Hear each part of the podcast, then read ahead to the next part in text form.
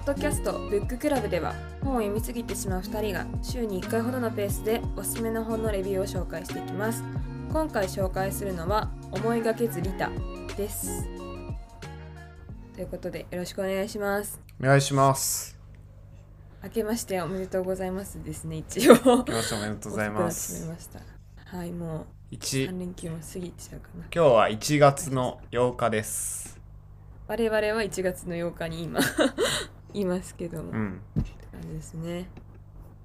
はい。で、えっと、今回紹介するこの本は、えっと、年末の収録の時にあの進めていただいた本うん。ですね。って感じですね。でえっとどんなのかえっと Amazon の要約みたいなのをちょっと拾ってきたんですけどもうん。It's automatic 誰かのためになる瞬間はいつも偶然に未来からやってくる東京工業大学でリタプロジェクトを立ち上げリタとは何か料理とリタなどで刺激的な議論を展開する筆者待望の単調今他者と共にあることを問う全ての人へ自己責任論も共感一辺倒もさよなら意思や利害計算や合理性の外で私を動かし喜びを循環させ人と人とをつなぐものとは？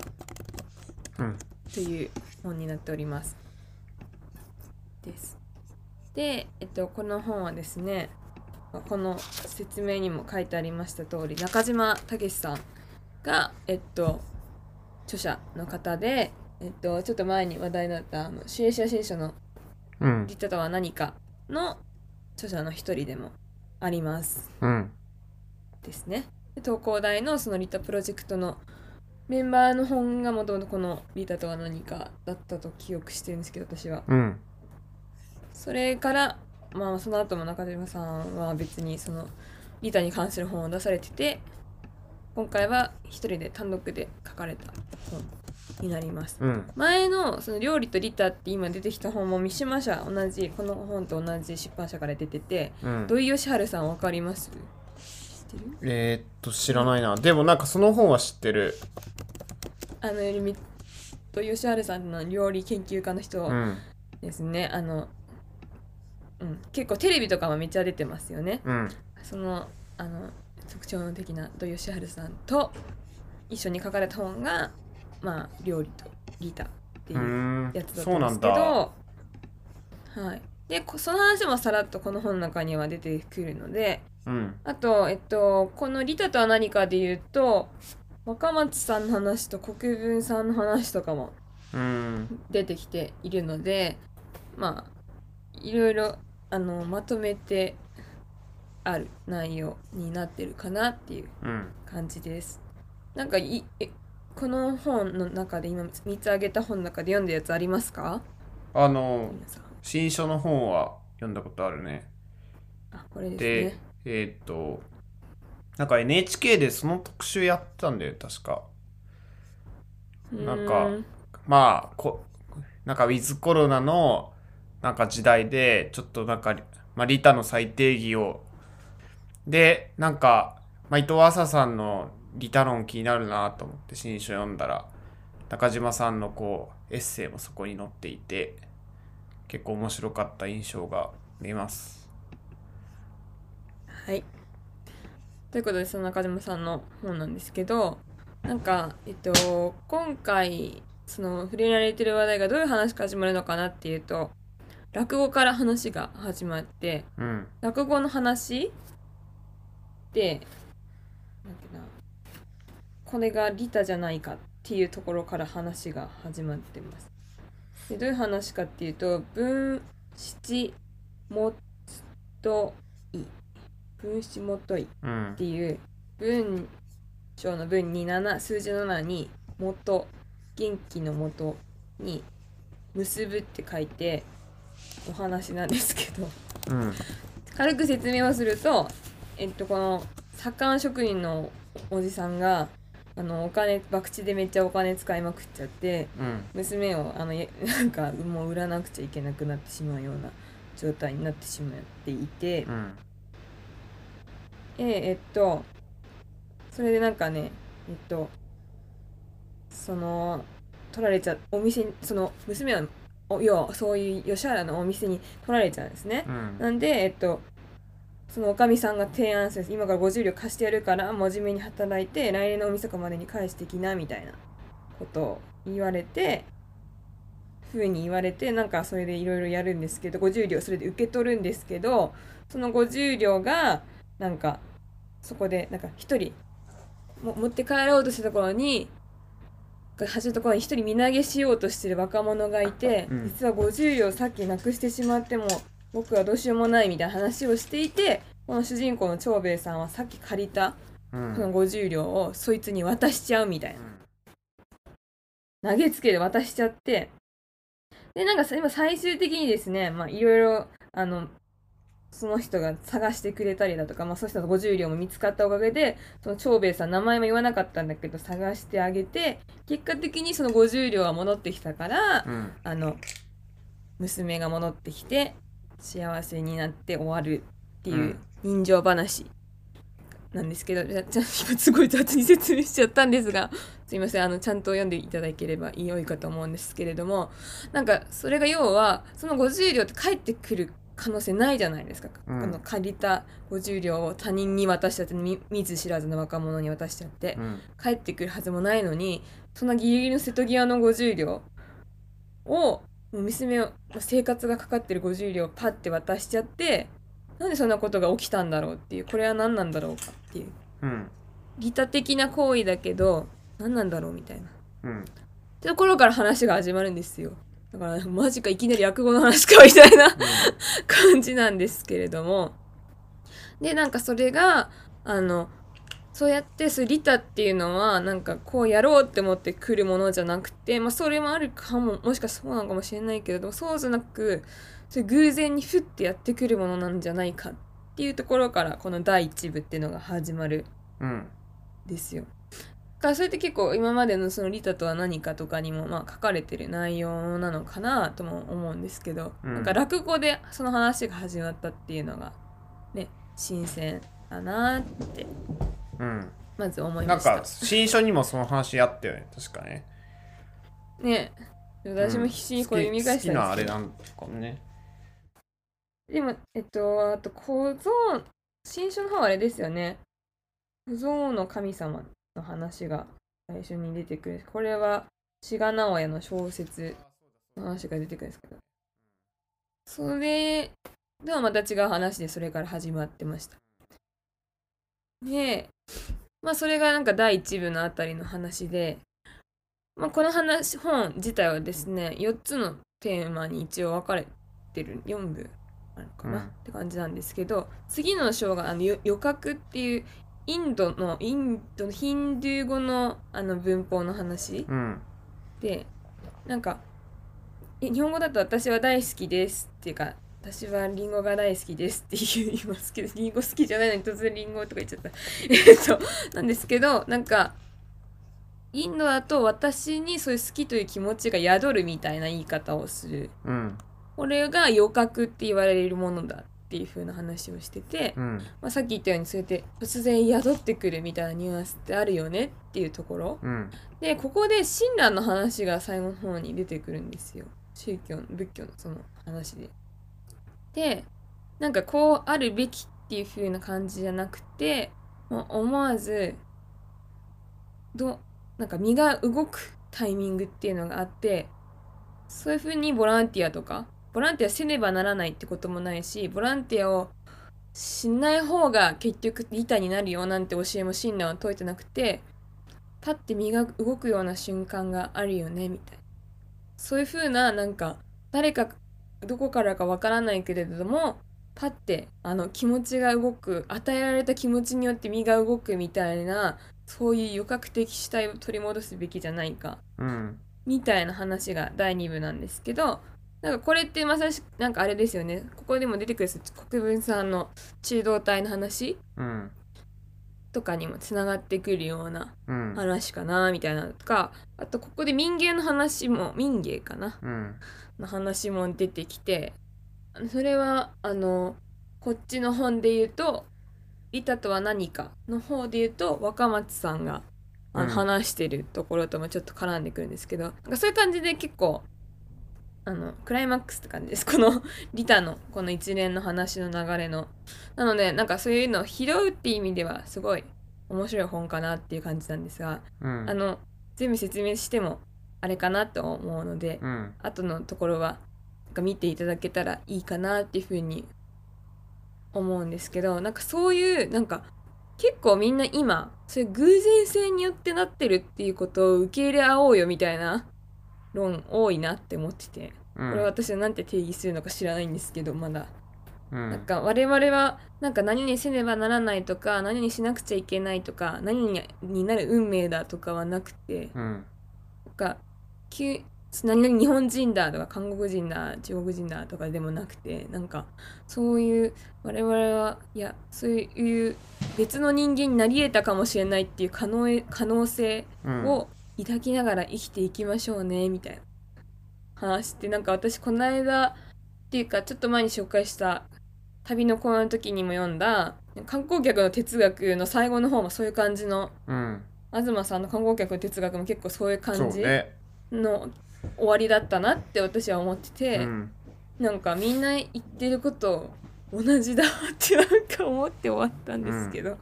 っていう読書体験でした今回は。えそもそもこの人って政治学者なんだっけ？そうですね。なんか結構この人がこれを書こうと思った経緯みたいなのって書いてあったりしたの？この本を書こうと思った経緯。なんかすごいこう他の著作著作を見るとなんか結構意外だなとというかなんか東洋研究もされてて東洋アジアのこう研究もされてたりとか「親鸞と日本主義」っていう本を書いていたりとかする中でなんか利他っていうテーマが入ってきてるのはなんかどういう文脈なんだろうなっていうのは結構気にはなってた。うんうんうん。書いてないです。うん。ここには書いてはないですね、うんまあこのリタプロジェクトに関わったっていうことがねああ、そっか、プロジェクトとしてあるのか、東工大のね。そうですそうです、はいはいはいこのはい。2020年の2月にこのリタプロジェクトっていう研究グループが始まったっていう風なところに書いてありますね。それはなんでだっけ？うん。ここまでは書いてないんですけど。ああ、なんか、東工大の未来の人類研究センターっていうのがあって、なんか結構テーマを変えながら、なんかいろんなことを研究してるらしいんですだけど、最初の5年間はリタをテーマにやっていきますみたいな、なんかスタンスらしいね。ななんでリタかは書いてあります？うんとね、一応書いてある。なんかこの競争社会とか能力社会の中で、なんかいわゆる、まあそれに表数値に表は当てはまらないような人たちっていうのは、なんか切り捨てられてしまうっていう中で、えーっと、まあ要は、なんていうの、こう人と人とのコミュニケーションが能力ある者同士とかない者同士みたいな話になっちゃうんだけど、いわゆるその境界を超えるのが板なんじゃないのかみたいな話なんじゃないかな。うんがなんかこうボーダーを越えていく手段としてなんかリタがあってなんかだからこそちょっとさっき言ってた境界をなんか越えるためにこうしたいみたいのをちょっと手放すみたいなところにつながってくるのかな？うん。うん。なるほど。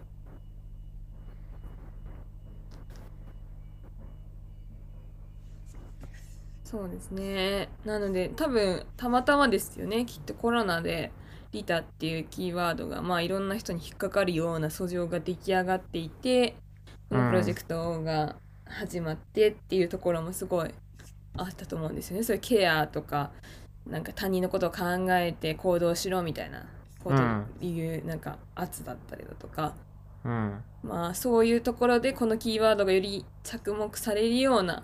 まあ、時代になってしまったからこそなんかこのリーダとは何かが、まあ去年すごい注目されたりあるいはこの本が出たりっていうところがあったんじゃないかなっていうふうに思いますけどね。いろみんななんでこの本を読もうと思うのかな？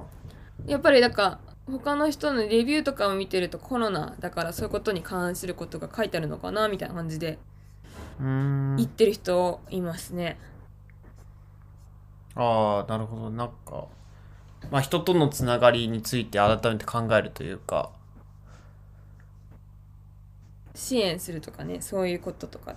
ああってことなんじゃないですかねこのキーワードが注目されてるっていうのは。なんか結構これ本読んでて、まあ、個人的にこういうのはリタじゃなかったなとかこういうのはリタだったなみたいなのって自分の経験としてあったりした？うーん。あーどうどうなんだろう。なんかそういう狭まった考え方をするのももしかしたらあれなのかなとは思うんですけど結構オープンエンドに終わってる本だと思うのでどの本もあれなんですが。うん。なんかその利他っていうのは受け取り手のがどう考えるかっていうところによるよっていう話が書いてあって、うん。その受け取り手がもしそれがそんなに言われてもありがた迷惑だわっていう風なことだったりだとかあと食べれないまあいろいろアレルギーとかでいろいろな理由で食べれない食べ物を「えこれ美味しいのに食べないんですか?」って何回も勧めてくる。とかそういうのって利他じゃないですよね？みたいな話が要は出てくるんですけど。そうだね。受け取り手受け取り手のことをどこまで考えられるかっていうのとか受け取り手がどう思うか？で利他っていうのが成立するんだなっていうふうにうん。思ってなんかそれはなんか考えさせられるなあ結果的にねそういう感じだよね。うん。なんかそうだよね。いやだからさその全て自分の行動を利他だと思ってやればいいんじゃない？で いや結果的に利他だったらいいよねでいいと思っていて。なんか利他であ利他的な行動をすることがデフォルトであればなんか感謝されないことになんかなれるような気がするのかなってちょっとお今の話聞いて思ったりした部分はある。うーん。うん感謝さされてない。私はされてないんですか？わかんないですけど。えっ、となんかその、まあ、感謝されるっていう関係が生まれてしまうからこそなんかやりづらさが生まれるよねみたいな話もありまああすよね。そうね。感謝される感謝するっていう主従関じ係が。その主従関係っていう支配関係がさ送り合うからこそうん生まれるっていうのもそうだし、それんな言われるほどなことやってないのにすごいうざい人だなって思われたりだとか。あどういうどういうこと？えだから「えありがとうございます」とかすっごい言われて「そんなあことやってないんだけど」みたいな風に思われたりだとか。あとこんどあこの「リタとは何か」の本にも出てきてますけどその当たり前のこととして向こうは「あこっちですよ」って言っただけなのにそのすっごい感謝されたりしたら「そんなつもりでやってないのにな」ってムッとされる。うん。とかあったりだとか。うん。なるほどね。ああでもそれで言うと僕こん最近なんかまあこれリリタリタなのかな。なんかこう手を差し伸べるタイミングで差し伸べられなかった時があってなんかこう雪降ったじゃん東京、はで転んでる人がいてなんか立ち上がるのを助けられなかったっていうのをなんかちょっと後悔しててなんかこうなんだろうちょっとリタでやりたかったなみたいなエピソードなんだけどでもあれですよね。それもあのなんかすごい助けられたりする恥ずかしくてやだみたいな人も。あそうそうそういるんだよね。難しいよな。うん。ただ自分がほけたら何も起きてないふりしちゃいますただなんかそのそのなんか感謝されないかもしれないとか怒られるかもしれないっていうのが怖くてリタになれないってありそうだね今ちょっと思ったけど。うんあの席譲るやつとかありますよね。あそうそうそう。俺は知事じゃねえみたいなね。これなんか書いてあった？それに関して。その問題直接には書いのことは書いてないですけど。なんか受け取る側がどう感じるかがその利他が成立するかしないかの話だよねっていう話は、えっと、三第3章が受け取ることっていうテーマなので、はいはいはい、そこに書いてあるっていうことだったりねだとか、あとき自分は受け取った時めちゃくちゃ感謝したけど向こうからするとすごい何気ないアドバイスだったとか。ある。なんか例えばめっちゃなんとかさ本当にいい文章書くよね。ここがこうでみたいな一言だけ言われて自分としてあそれでじゃあ私は本当私の文章が認められて嬉しいって思うかもしれないけどそれでなんか自分の道とかをそっちの方向で見つけるかもしれないけれども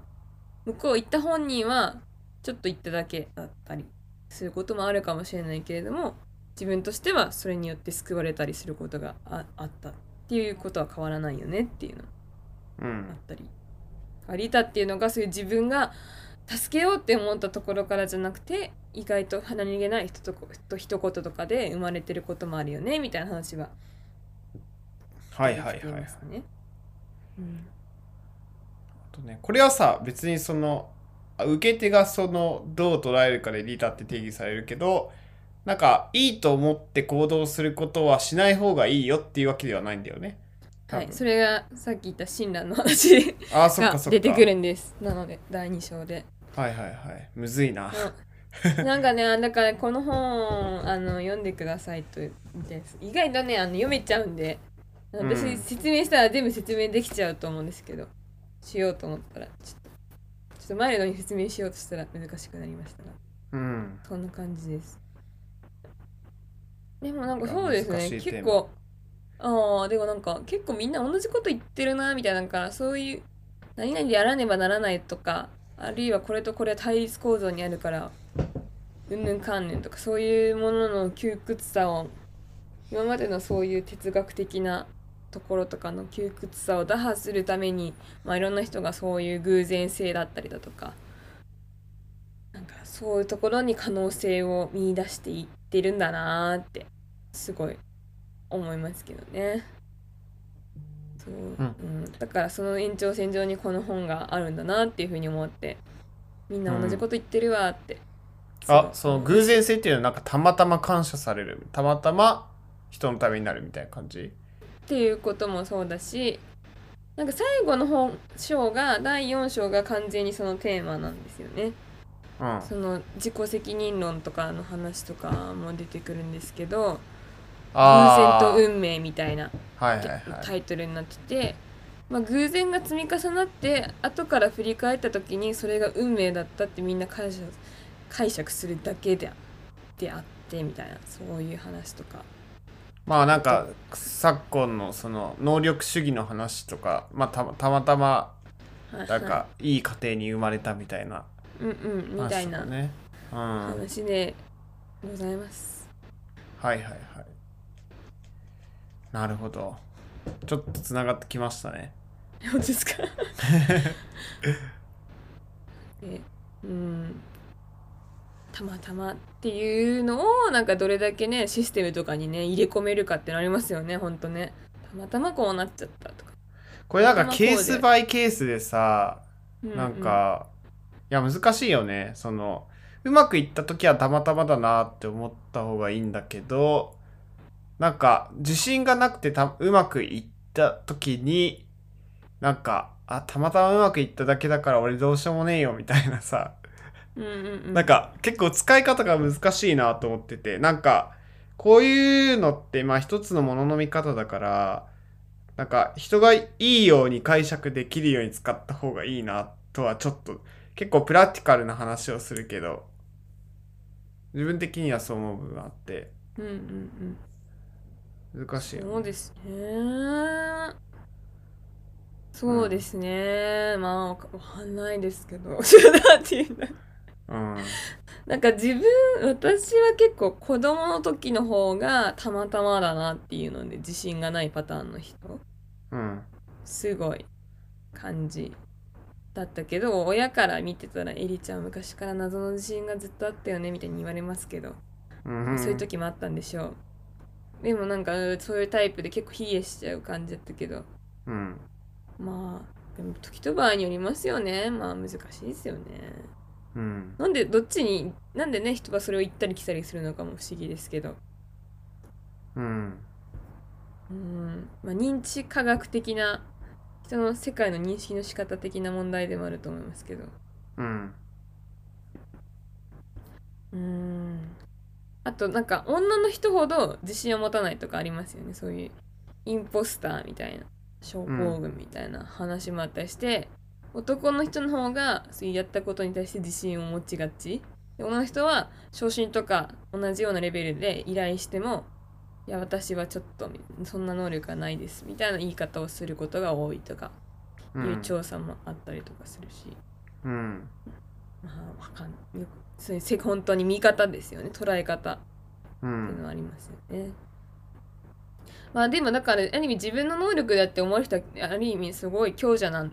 でしょうねその環境において。強者の論理を発動させることができる人。うん、まあね他の人にもそれを期待できるからだからまあ例えばその人が経営者だったらまあやらないお前がいけないんでしょとかできないお前がいけないんでしょって言えるのも強さだと思うのね。うんでやっぱりそれで成立する世界っていうのはあると思うから、まあ、それが正しいかどうかは別としてね。うんですね。まあ、そんな感じです。そろそろ終わりですね。うん、なんか読んでて次に読みたいなとかあか次に読む本はえっと読んでなかったんですけどもう、うん世界はゾヨでできているああ読んでなかったんだ。はいこれを読もうって思ってます次は、うん。というかもうそもそも贈与の話をもうちょっとガチで読んでもいいのかなっていう気はしますけど。うん。です。思ってます。モースの本とかねもう戻ろうかなっていう気も知ってますけど、ここまで引用されてたら気になるので。確かに。なんかこれもさそのリタもそうだけどなんかいかにこう他の人の領域に入り込むのかっていう手段としてあるじゃんゾーヨンもリタも。他の、はい。まあ、プライベートゾーンに入っていくわけだから。で入っていらねえよって言われることが怖くなってきてるこのなんか時代をどう打破するのかみたいなのを って今もすごい興味持ってて。ん。なんかちょっと教えてほしいですそのえー、でもそもうあれですよね。もうしょう受け取り手がどう思うかはしょうがないっていう部分もありますよね。そうそううそう。そう。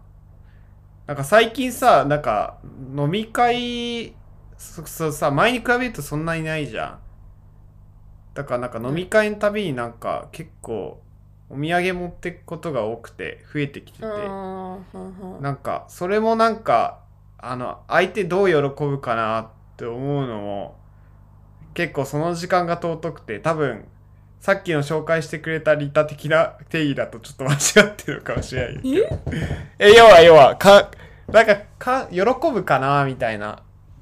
思って利他的な行動するのはそんな良くないんじゃなかったっけ？いやいやいやいや。あそうでもないのかそれは。それはそれでいいんじゃないですか？それはそれでいいのか？う うん。いやでもそう。あどう。ぞどうぞ、うん、いやなんかそういう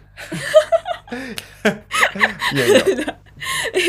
あなんか要親鸞の話が出てくるのも要とか親鸞のその宗派の人たちがねあの今話してる内容でボランティアはすべきかすべきじゃないかっていう議論が出てくるんですけどはいはい、はい、あのボランティアをあのししなくてもわざわざそういう利他的なことをしなくていいと親鸞は言ってるのではないかっていうふうに考える人もいるけど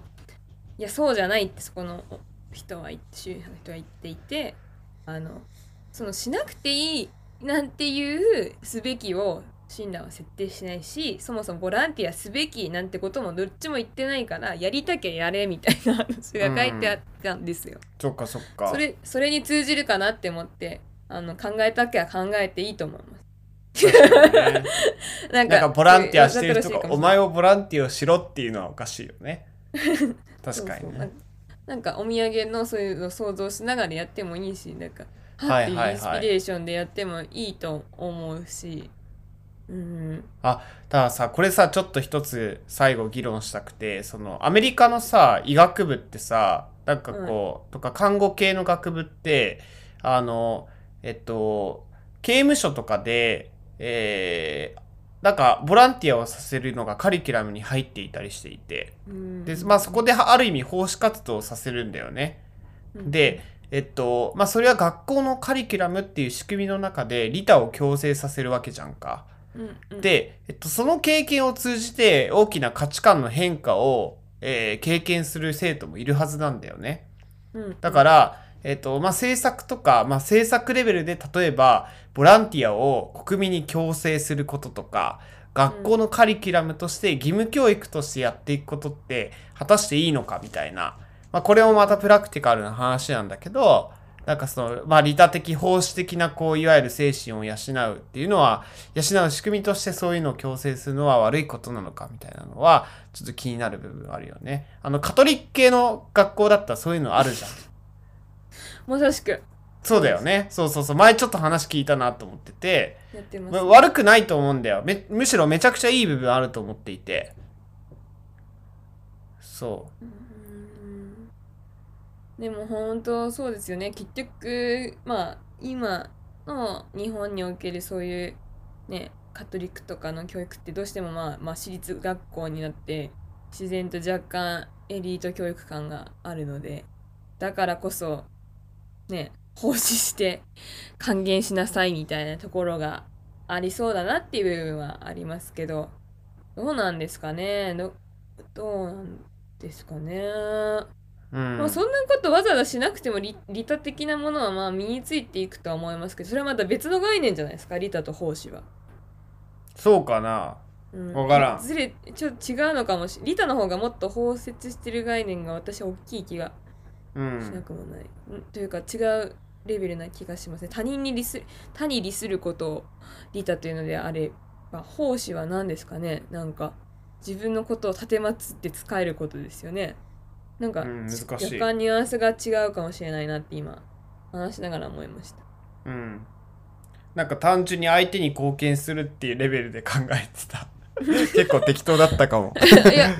でもそうだから多分利他っていう今回この本とか前の本で扱ってる内容っていうのは多分ひ幅が広い気がうん。しますね。ね。民芸とかの話も出てくるっていうのは他っていうものをまあねあまあまあそれを通して人がどう見るかって話ですけどそれはなんかただ単にそういう奉仕的な活動だばかりではなくてあの美しいものを共に見るっていう活動の話をしていたりだとか、うん。広い気がなんかね他っていうものを物も含めるのかみたいなところもねなんかあったりするような気もします、確かに。スパチャとかも入るかもしれないしね。うんうん。まあ、難しいですよねひ他者を思う心を育てるって難しいなって思いますけど自然と育つのを待つ感じになってしまうところはありますよねいろんな関わり合う活動をたくさんさせてっていうところがうん。なんかある気がします、そう。一人じゃ育たないなっていうのは僕も思うし。うん。って感じですかね、はい大。幅に時間をオーバーしていると思うんですけど まあまあまよろしいですか、あ。はい。新年新年なので話しすぎちゃいましたということで今回はこれくらいにはい。したいと思いますはい。ということで今回は以上になります今回紹介した本は思いがけつリタでした次回もお楽しみに